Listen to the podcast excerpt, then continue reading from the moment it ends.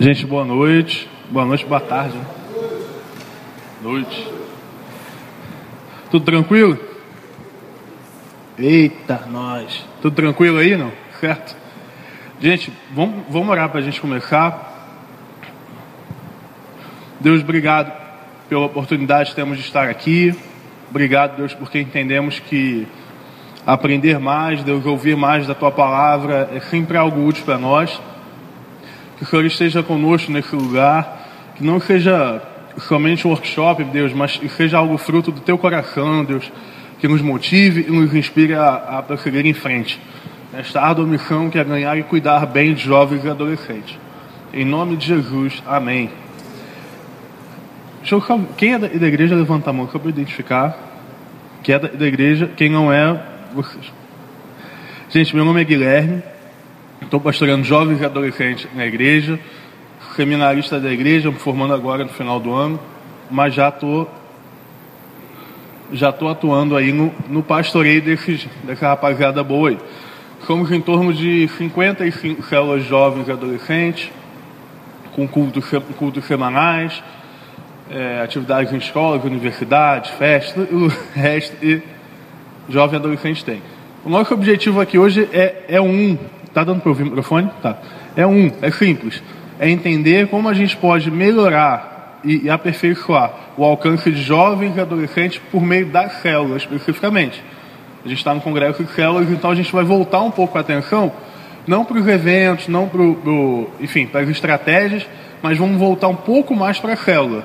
Obviamente que aí a gente acaba penetrando um pouquinho. Essa aqui é minha esposa, que está chegando aí. Minha esposa é a barriga dela.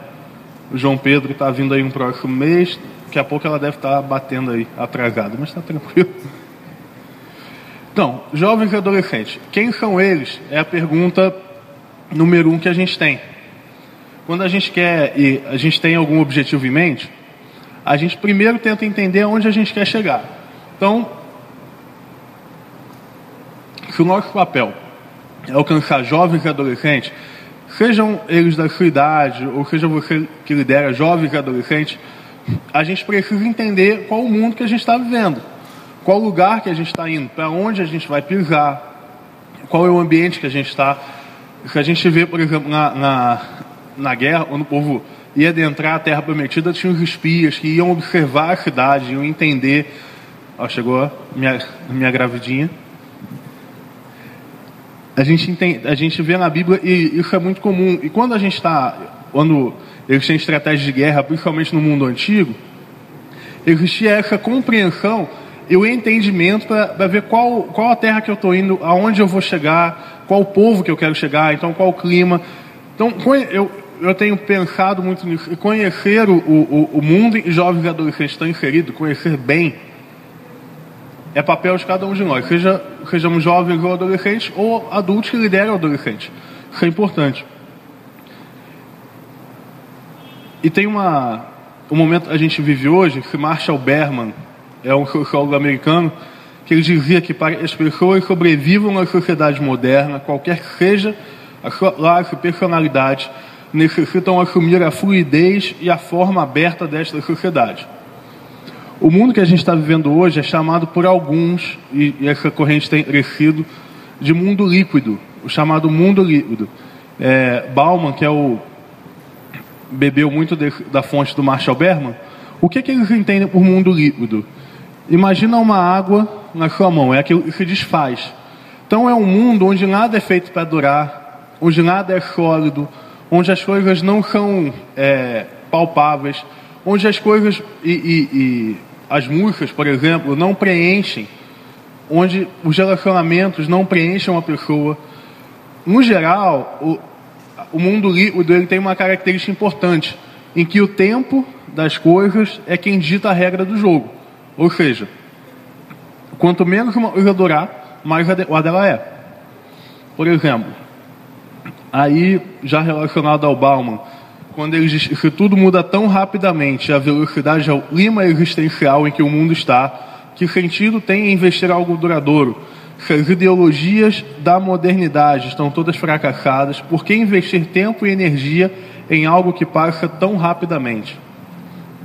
É um mundo rápido, é um mundo extremamente veloz que se propõe a derreter alguns sólidos. E aí, quais são os sólidos que esse mundo tem derretido? Relacionamentos, relacionamentos, intimidade com Deus, conhecimento e autoridade da Bíblia. Por que são sólidos? Porque são coisas duradouras que preenchem muitas coisas e muitas delas são imutáveis. Ou seja, relacionamentos não são algo, são, não são tiros curtos. Relacionamentos não são é, objetivos rápidos. Relacionamentos eles devem ser construídos com uma base sólida. Mas o mundo que a gente vive hoje desconstrói um pouco isso. E como é que esse mundo desconstrói? A gente pode ver o campo do Facebook, onde você tem 500 amigos e não tem nenhum. É a grande realidade. Porque você tem algo completamente vazio, completamente raso. Então, o nosso desafio hoje, no mundo que vivemos hoje, sejamos nós novamente jovens ou adolescentes ou adultos, lideram esse povo, é entender e tentar conversar e, e, e adequar essa realidade àquilo que a Bíblia propõe. É tentar compreender como um mundo líquido pode absorver algo sólido. E esse é o nosso desafio maior. Não é simplesmente, não seja simples ou seja pequeno, mas chegar e entregar um folheto não responde mais à expectativa do, do hoje de jovens e adolescentes. Hoje a gente vive em um mundo em que isso não absorve. Por que, que por exemplo, entregar um folheto não resolve?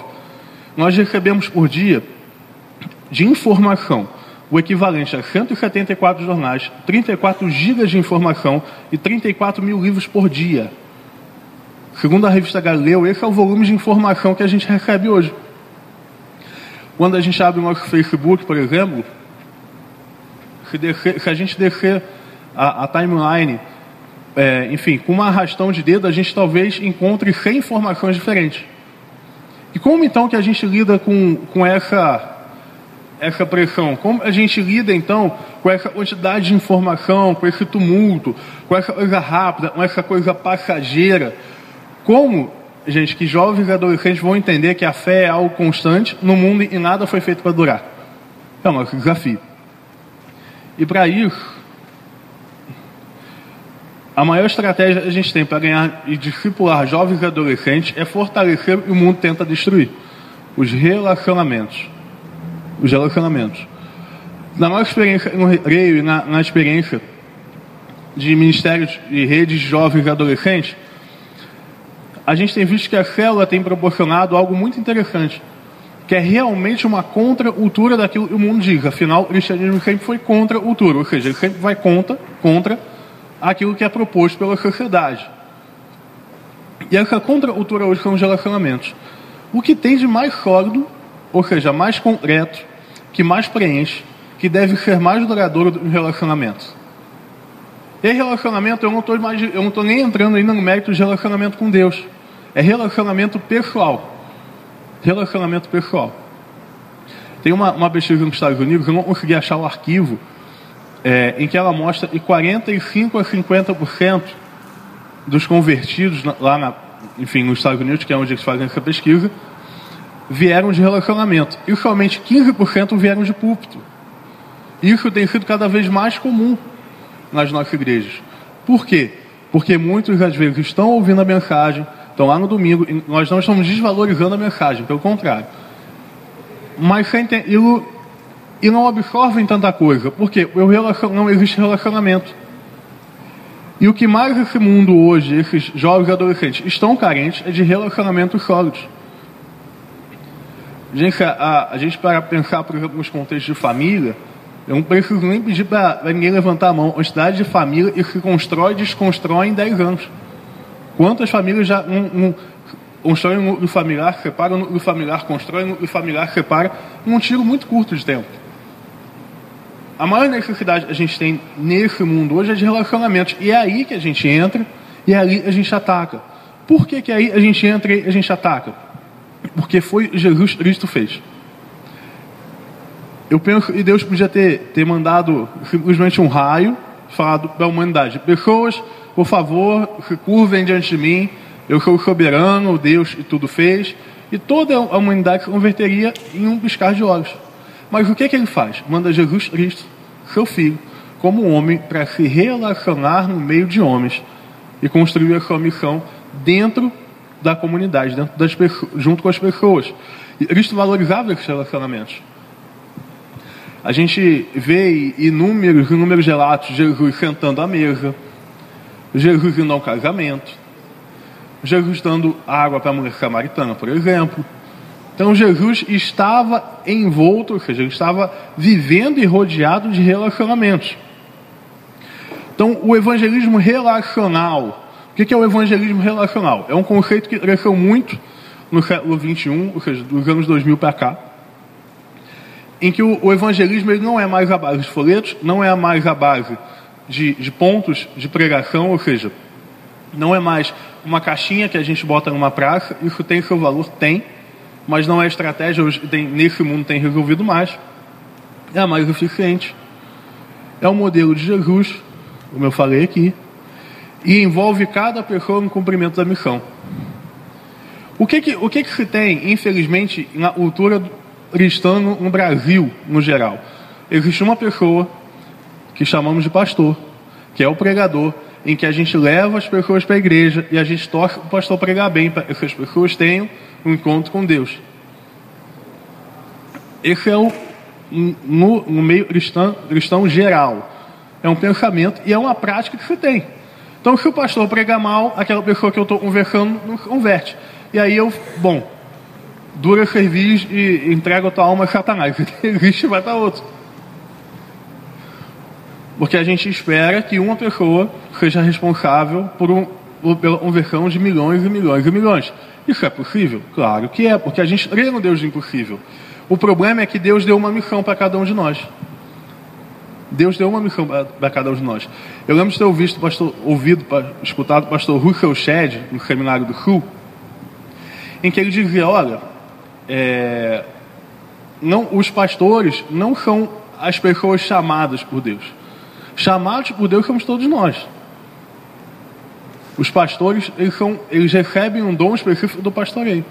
Mas chamados por Deus, está em Mateus 28, quem são? Quem são os chamados por Deus de Mateus 28? Somos todos nós. Então todos nós fazemos parte dessa missão. O evangelismo relacional, ou seja, o evangelismo que tem a base no relacionamento, ele é quem vai proporcionar isso tudo. Então, falando do amor de Deus, como que a gente então se desafia e como a gente começa a falar do amor de Deus e ajudar jovens e adolescentes a entender eles têm que falar do amor de Deus? Primeiro ponto, a gente faz uma seleção.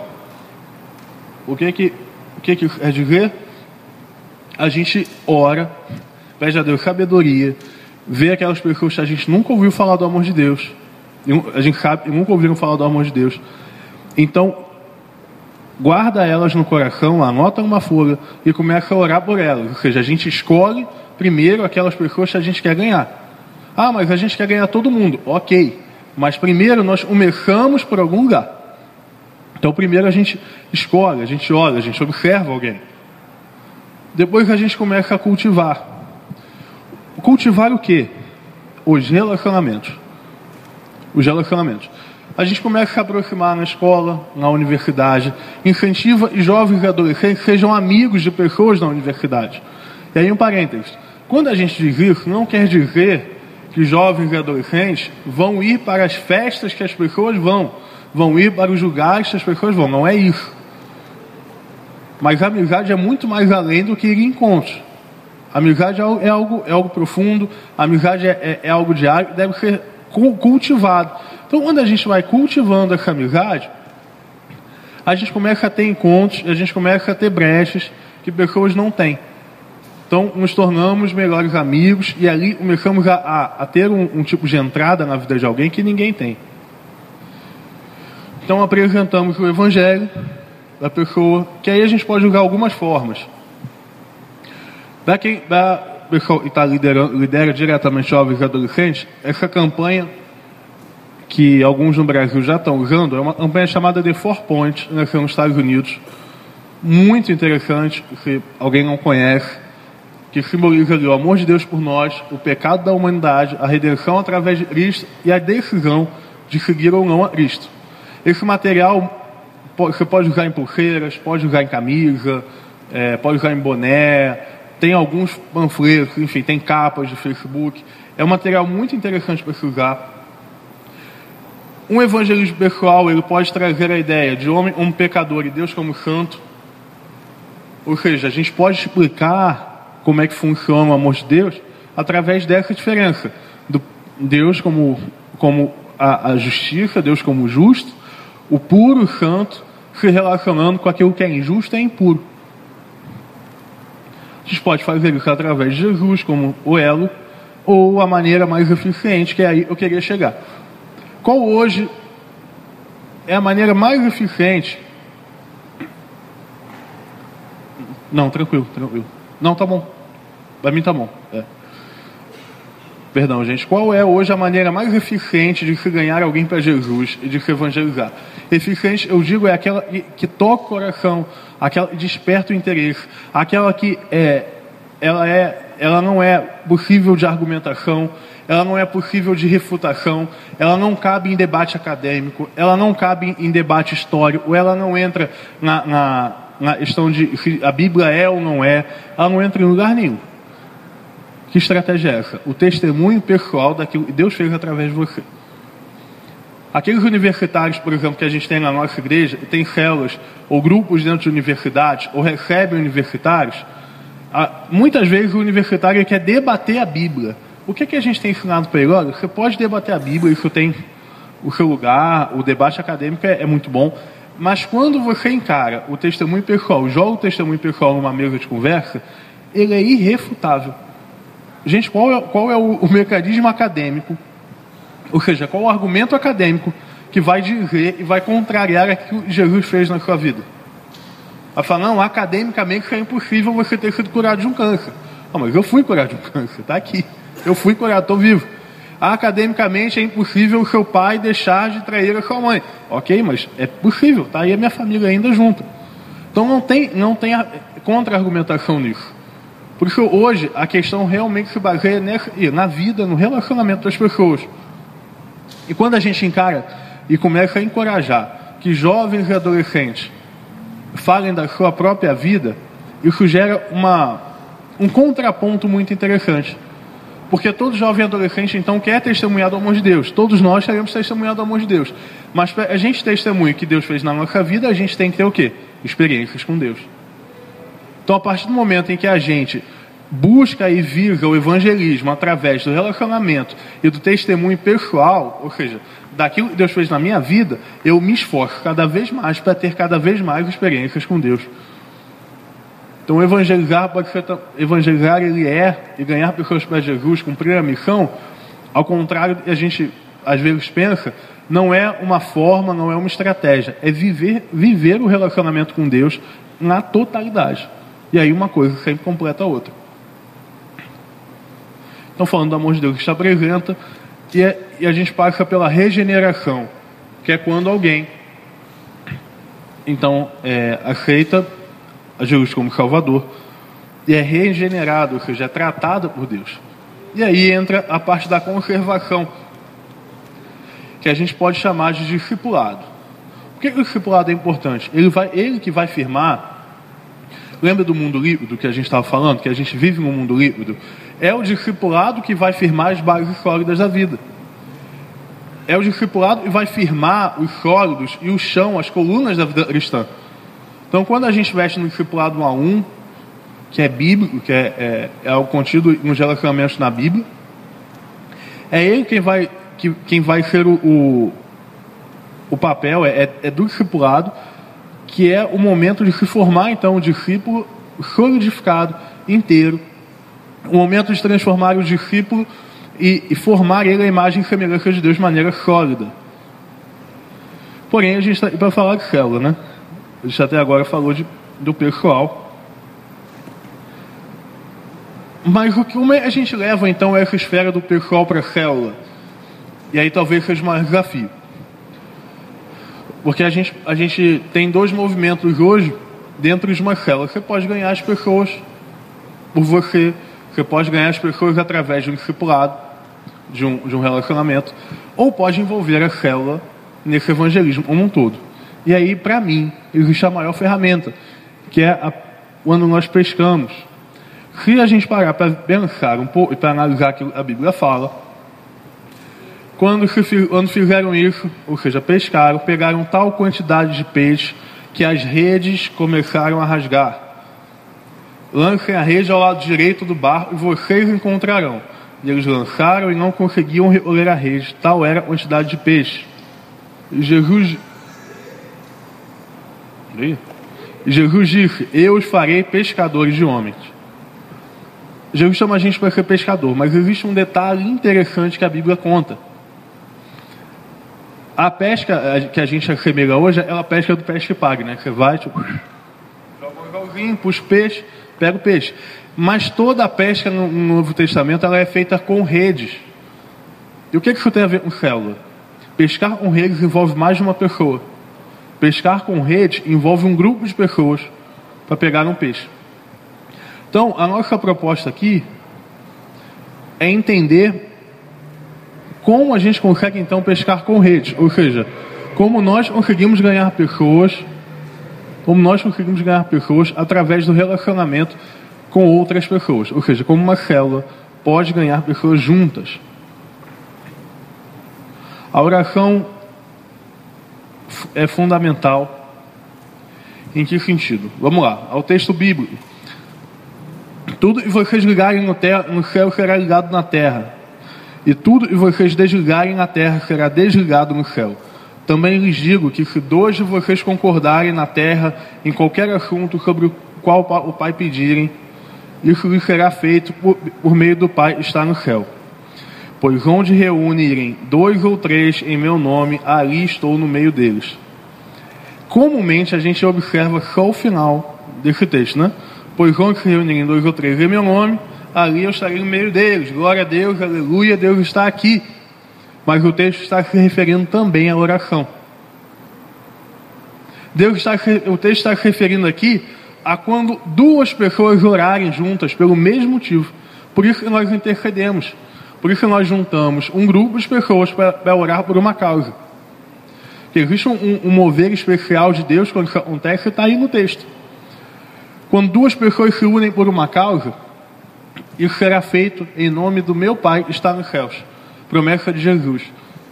Existe um poder na célula a respeito da oração.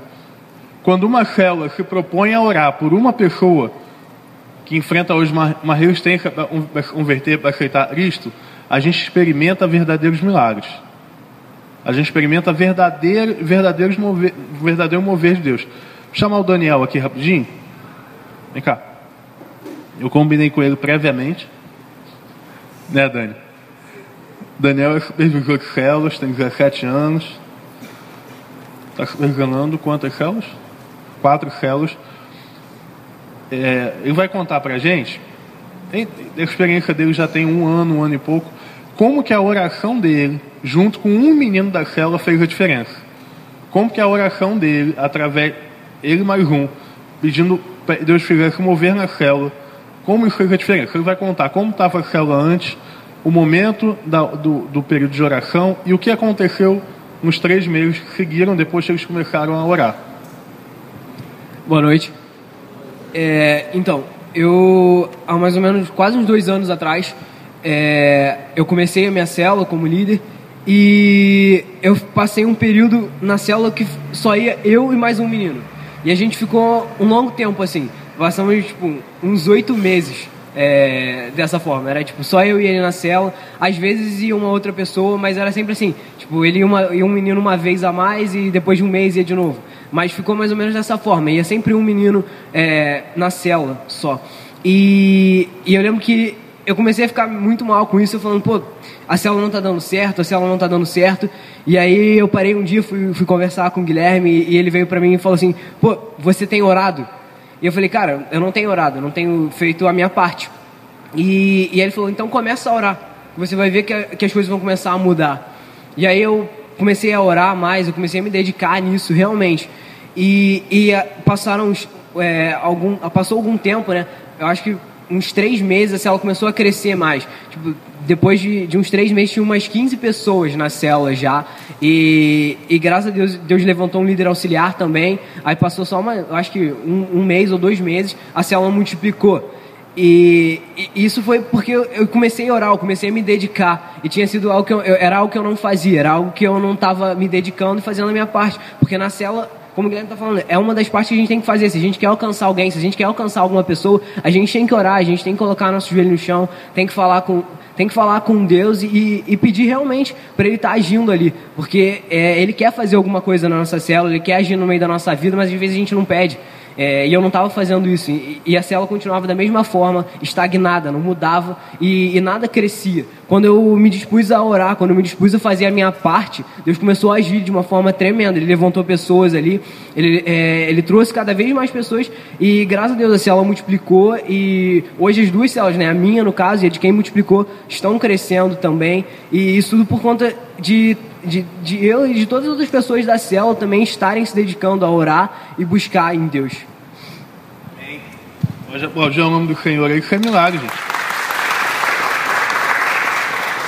Multiplicação é milagre. E aí, quando então dois se unem para orar, a gente vê isso aí.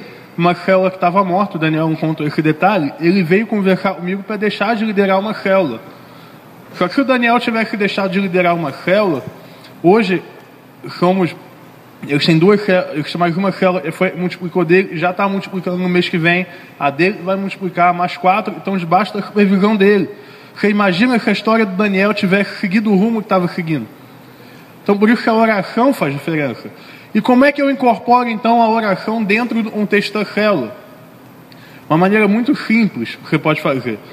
Você pode criar e pegar um caderno. Você pode pegar um caderno que você vai ver que é o caderno da bênção, o caderno da oração, caderno.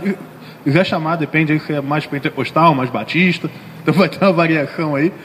Eu, como é que você faz o caderno? Você compra um caderno, o mais vagabundinho lá na calunga, joga o caderno na mesa, fala que eu estou abençoado em nome do rei. Você abre o caderno e, junto da tua célula, você começa a anotar os nomes que vocês querem ganhar. Então vocês vão anotando. Eu já vi gente chamando de lista dos procurados. Eu acho um pouquinho mais terrorista isso mas fica à vontade, você pode chamar como você quiser chamar. E aí você tem uma lista em que todos os encontros da célula você vai orar e vocês vão orar juntos. E a célula ora junto por isso. Ah, tem 15 nomes na lista. 15 nomes, a gente vai ficar orando ali. Agora, óbvio, gente, depois de um ano tá orando, não terceiro nada, tem algum problema. Então você vai ficar orando ali, clamando a Deus, fala, Deus, me dá, me dá uma oportunidade, me dá a palavra certa, o momento certo, me ajuda a falar do jeito certo e fica clamando e orando ao nome do Senhor. E certamente Deus vai fazer, porque a palavra, qual é a, a, a promessa de Jesus para a gente? Também lhes digo que se dois de vocês concordarem na terra em qualquer assunto sobre o pedirem, isso lhe será feito por meio do Pai que está nos céus. É a promessa de Jesus. E quando a gente colocar nomes diante de uma folha, nomes diante de um, de um telefone, e orarmos juntos em comunidade por eles, essas pessoas vão se converter. É promessa de Jesus. Agora, depois que a gente ora, a gente precisa agir. Então, como é que a gente faz? A gente passa um tempo ali orando, e a célula está algum tempo orando.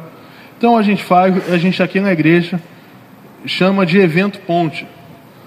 O que é, o evento ponte? É quando a célula se junta, organiza um evento. Um evento, que tipo de evento? É um evento mágico. Pode ser, os meninos fazem muito isso, uma noite jogando FIFA, é, rodízio, futebol, enfim, jantar, lanche, o, o, o que for adequado para aquele contexto da célula. Você planeja e prepara esse evento. Define a atividade que, que, cada, que cada pessoa vai ter naquele espaço. Então, algumas pessoas das células vão ficar responsáveis por decorar o espaço, outras por preparar o lanche, outras por preparar, enfim, a atividade que vocês vão desenvolver.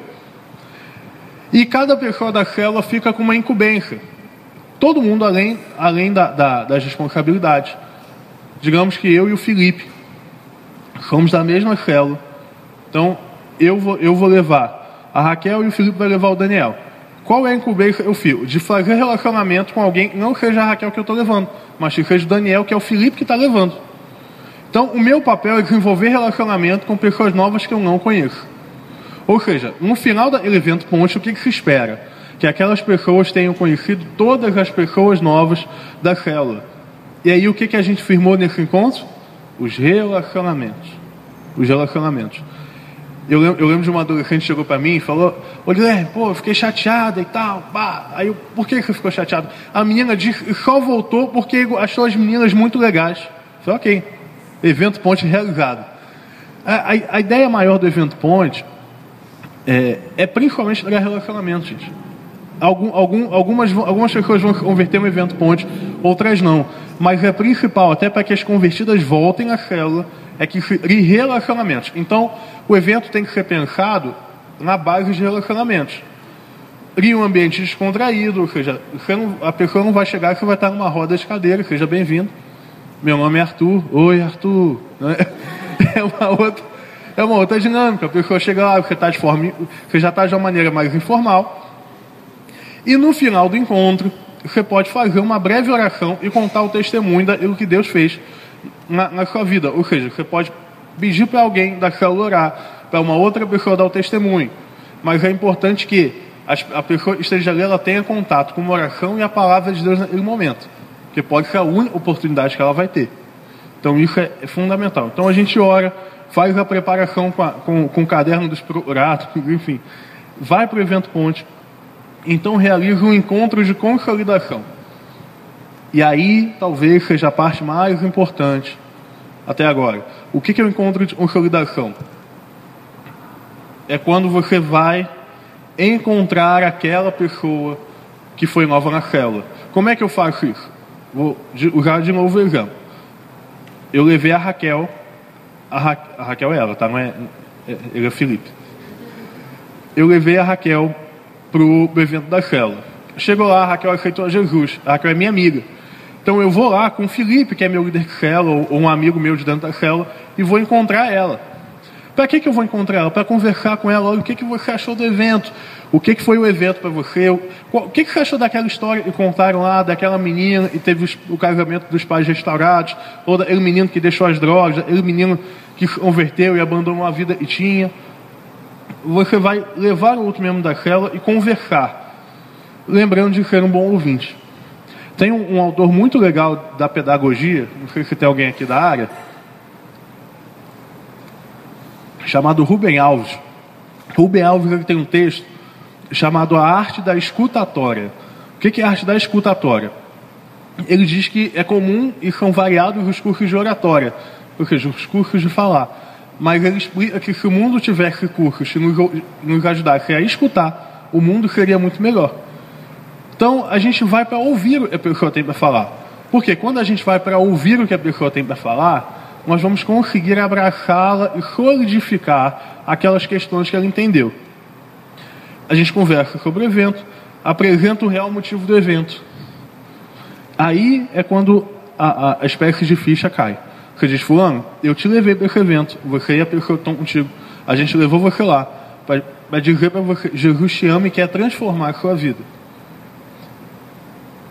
Então você convida ela para conhecer mais a Deus através da célula ou do discipulado. Por quê? Você pode sentir na hora que a pessoa ainda está um pouco relutante em ter um encontro um a um toda semana com alguém. Mas ela não está relutante em voltar naquele grupo.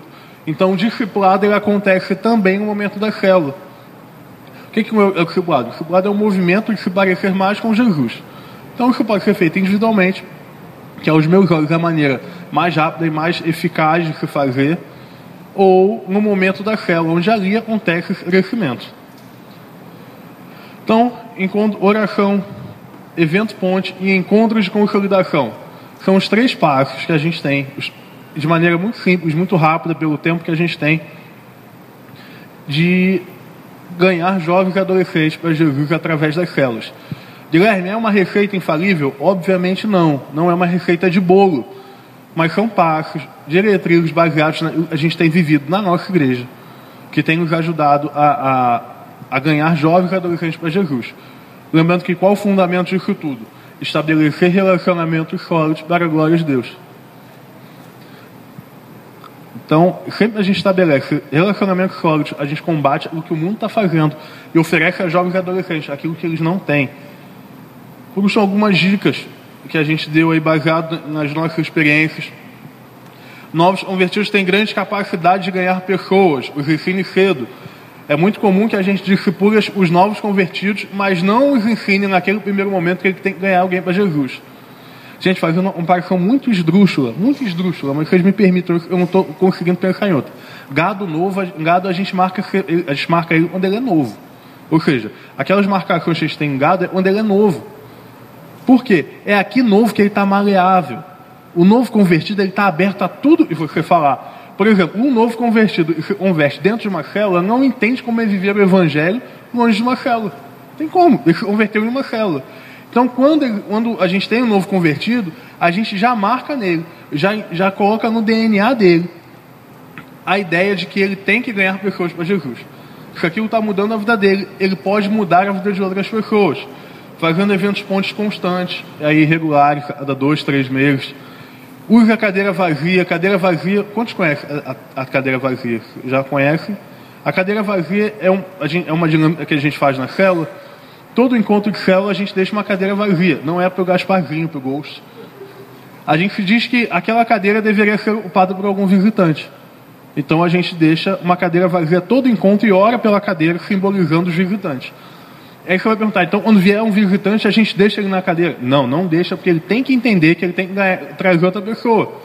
Visitante lá na célula falava assim, seja muito bem-vindo, volte outra vez e traz um amigo. O menino se converteu direito, já tem que dar o jeito dele.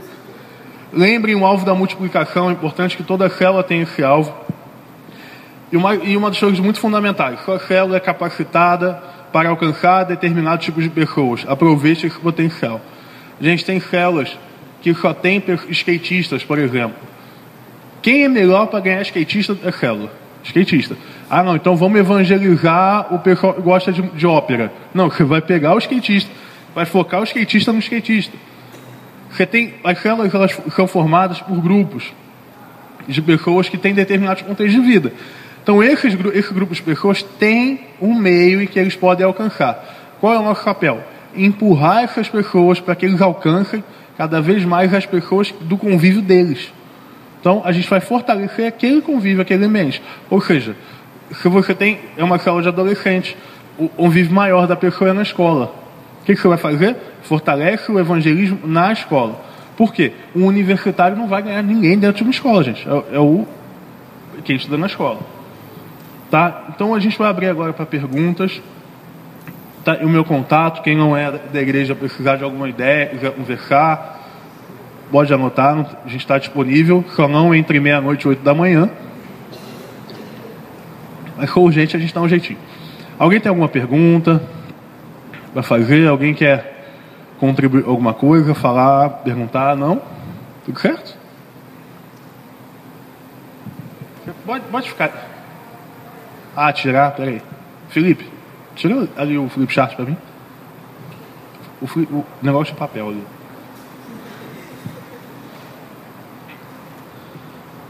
Júlia, fica de pé, fala o seu nome, Júlia. A igreja que você é.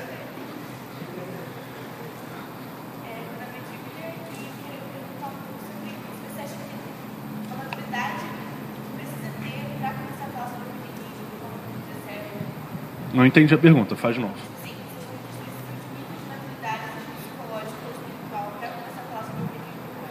Tá, então, vamos lá. A pergunta dela é, veja isso. Se as pessoas da célula precisam de um tipo de maturidade adequada para que a gente fale de evangelismo? Não. O que eu falei aqui, a gente, a gente tem que fortalecer já desde, desde a pessoa nova, começando a caminhar, a ideia de que ela tem que ganhar a gente para Jesus. Entendeu? Porque a, é, é, importante isso, porque às vezes a gente acha, de, ah, não, a pessoa não está pronta para evangelizar. A gente não está pronto para evangelizar. Que Deus, se ela é convertida, ela está pronta para evangelizar, acabou. Ah, mas a vida dela, a vida dela está sendo restaurada, uma minha está até hoje. A gente vai acreditar nela, vai investir nela, mas ela já tem maturidade e deve ganhar gente para Jesus. Porque à medida que eu me converto, eu recebo de Deus o Espírito Santo e recebo uma missão, que é ir por todo mundo pregar o Evangelho, ensinando, batizando em nome do Pai, do Filho e do Espírito Santo. Então a maturidade é só se converter. Se converteu, ok. Alguma outra pergunta? Fala o teu nome, velho. Bruno. Bruno. Guilherme, a questão da idade. Um exemplo. é, uma célula de adolescente. Seria interessante ter um jovem mais experiente para estar ali? Ou uma célula jovem que o rapaz tem no mínimo 25, ter um cara de 30, de 35. Seria interessante ter uma restrição? Tá, eu vou te ajudar a entender isso uma forma bem prática. O pessoal que está liderando adolescente comigo, fica de pé, rapidinho. Os líderes de adolescente, os células de adolescente. Quem tem mais de 18 anos, pode sentar. Você é meio termo, tá, célula? O que acontece? Bruno, Bruno, é, não, a gente, na igreja, a gente, o seu pastor local oriente de outra forma, isso é de cada igreja. Na igreja, a gente acredita que adolescentes podem liderar adolescentes e jovens liderar jovens. Óbvio que aí a liderança envolve um caminho, uma maturidade espiritual um pouco maior. Mas é, a gente compreende perfeitamente que uma menina de 15 anos um menino de 15 anos é um ministro e um, um sacerdote de Jesus Cristo. Segundo aquilo que está contido também em Hebreus. Então, é, a maturidade ali é nível é maturidade espiritual, ou seja, é o, o, não, não necessariamente o tempo que aquela pessoa tem de convertido, porque, enfim, tem pessoas que convertem com 30 anos convertidos e são muito mais imaturos espiritualmente do que uma pessoa de dois. Então vai aí da supervisão, do pastoreio, é, você colocar, mas aqui na igreja são raras, raras, raras mesmo, assim, acho que 5% a gente tem alguém mais velho liderando alguém mais novo. A maioria Aqui 95% é gente de cada idade liderando gente de cada idade. Tá? Alguma outra pergunta? Pô, tu vai perguntar mesmo? Filha de Roberto Botrel perguntando aqui. É porque eu não consigo gritar. É, meu nome é Raquel. Eu detesto microfone. Meu nome é Raquel. É, eu não sei, eu sempre fiquei muito constrangida com esse negócio do discipulado. Tipo, como que vocês conseguem discipular? Falar, eu estou. Sabe essa coisa de. Eu estou discipulando você? Porque eu sempre estive presente, mas sem a pessoa saber que eu estava discipulando ela. então, vamos lá. Primeiro, a gente, a gente tem que compreender o discipulado. Quando eu digo estou discipulando você, eu não estou dizendo agora eu sou o seu dono, curve-se perante mim e todas as decisões da sua vida passam por mim. Não. O que, que a gente diz? Olha, eu quero te ajudar a crescer. Eu quero te ajudar a compreender mais desse Deus que você está conhecendo. Para isso, eu vou intensificar o meu contato com você durante um período tal. E nesse período tal, a gente se encontra toda semana para eu te ajudar a conhecer mais de Deus. Ponto. E a gente trabalha nisso na, na questão não de que ali você é dono, mas ali você vai intencionalmente intensificar o cuidado com aquela pessoa. O cuidado que o líder tem com todo mundo da cela, ele vai ter com todo mundo.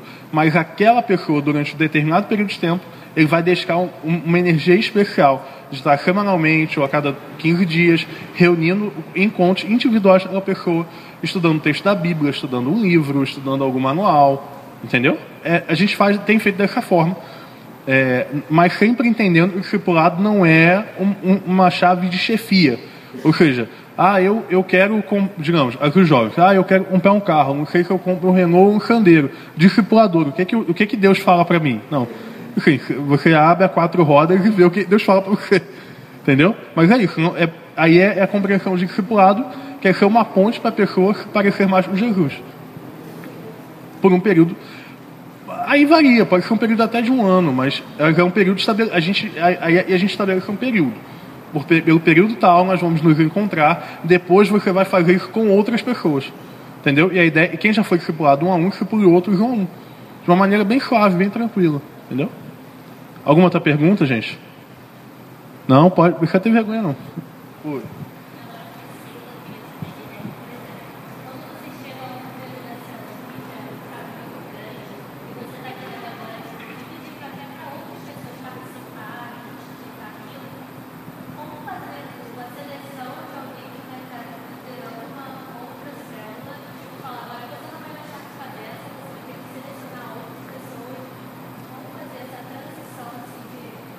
Vamos transformar um membro em um líder.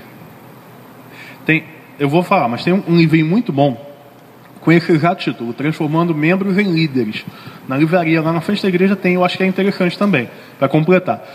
Mas o que, que, a gente faz? A gente, através desse, da, do, do, acompanhamento, do, do pastoreio da célula, a gente vai observando e vai fazendo com que a pessoa alcance três tipos de envolvimento: envolvimento com Deus, envolvimento com a célula, envolvimento com a igreja. Em que sentido? Vamos lá. Envolvimento com Deus. A gente vai acompanhando os membros da célula, todos eles, mas sempre tem um que dá uma destacada, sempre tem um ou dois, três, às vezes, que se destaca um crescimento com Deus. Ou seja, você vê ali que a pessoa está se libertando de pecados, a pessoa está crescendo, está ganhando gente para Jesus, está discipulando, está tá indo muito rápido. Ela tem um envolvimento com a célula, ou seja, que é uma que é a igreja nas casas, então ela tem esse envolvimento. E ela tem envolvimento com a igreja, com a igreja local. O que é a igreja local? Uma célula é uma igreja que está debaixo de um chapéu, que é a igreja local. Então ela tem esse envolvimento, ou seja, ela frequenta os cultos da igreja, ela está presente na vida da igreja local, ela está presente na célula, ganha gente, cuida de pessoas, e ela tem um crescimento e uma, um compromisso genuíno com Deus, e aí a gente, a gente tem observado muito isso através do discipulado, a pessoa ela está apta para liderar. Aí ela passa por um treinamento que a igreja tem, é, da técnica, aí, questões técnicas, meios de liderança de célula, e a pessoa está capacitada para liderar. Entendeu? Aí ela sai daquela célula e vai liderar uma célula debaixo da mesma supervisão. Então, isso na igreja da. Deu para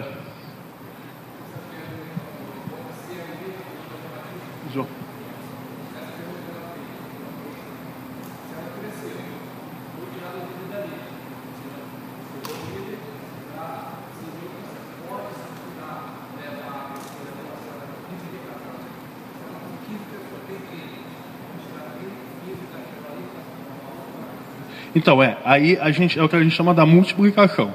O que é a multiplicação? Quando ela célula, ela, te, ela teve ali, ela experimentou a presença de Deus, quando ela experimentou conversões, quando ela experimentou a formação de novo líder, ela se multiplica em uma outra célula, bem igual à questão do corpo humano mesmo. Aí a célula pode multiplicar. Uma pode virar, podem virar duas, duas, uma pode virar três. A gente tem um caso na igreja, eu estava até agora com os líderes, em que uma célula está virando quatro. Essas duas, eram duas células juntas, estão virando oito as duas. Então, é, é uma multiplicação também. Então, o que é a multiplicação? É quando essa célula gera uma célula nova. Entendeu? Aí a quantidade de pessoas, quem vai, quem não vai, quem fica, para onde vai, é da administração ali de, em supervisão célula. Entendeu? Mas, é, mas isso é, é, é, é, o caminho, é o que a gente está na igreja do recreio, ser natural para uma célula, a multiplicação. Ela precisa multiplicar. Entendeu? Gente, uma última pergunta para a gente, ao do tempo. Alguém tem alguma última pergunta? Dou-lhe uma. Vamos lá, sem pressão nenhuma, que é isso. À vontade, gente. O pessoal da igreja vai perguntar, fiquem à vontade. Não? Uma, duas, três. Vamos ficar de pé para a gente orar. Então, gente, muito obrigado por vocês terem vindo. Qualquer dúvida, a gente está aí, tem meus contatos. A gente está à disposição para caminhar com vocês aí. Pedi para Raquel, para minha esposa, e a barriga dela virem orar? É, meu filho. Esse detalhe técnico. Oremos. Deus, eu quero agradecer por esse tempo aqui de aprendizado. Obrigada, Deus, por essa oportunidade. Sabemos que somos privilegiados, Senhor, por termos tanto material, termos tantos bons exemplos, tantas experiências, Deus, que podem nos acrescentar, que podem nos animar, nos encorajar a seguir cumprindo a missão que é tua. Deus, eu coloco diante de ti a vida de cada pessoa aqui, cada líder, cada membro de célula que tem se interessado, Deus, em, em aceitar o teu convite de gerar discípulos, de ganhar gente, de povoar o céu. Peço, Deus, que de uma maneira muito especial tu estejas nesse tempo capacitando cada um deles, cobrindo eles com a tua unção, Deus, para que de maneira extraordinária eles possam ser tuas mãos e teus pés onde quer que eles foram plantados por ti, Senhor. Que em cada igreja aqui representada, Senhor, capacite e levante mais pessoas, mais discípulos interessados em gerar discípulos. Que cada célula aqui representada gere vida, gere restauração, salvações, Senhor. Esse é o desejo do nosso coração e sabemos que esse é o desejo do teu coração. Por isso nós clamamos a ti, Deus. Que todos os medos, todas as barreiras, tudo aquilo que o inimigo promove para tentar impedir, Senhor, o, o prosseguir da tua obra que caia por terra agora, Senhor. Nós cremos, Senhor, pela fé, que nós, como igreja, Senhor, as portas do inferno não prevalecerão, nós seremos vitoriosos, Senhor, e nós seguiremos em frente, convictos de que tu estás conosco em todo o tempo. Em nome de Jesus, amém. Gente, obrigado aí, tá? Tamo junto. Eu, trou eu trouxe alguns livros para quem quiser alguma referência e tal. Vou deixar na frente, pode dar uma olhadinha. Alguns de Hello, líder aqui.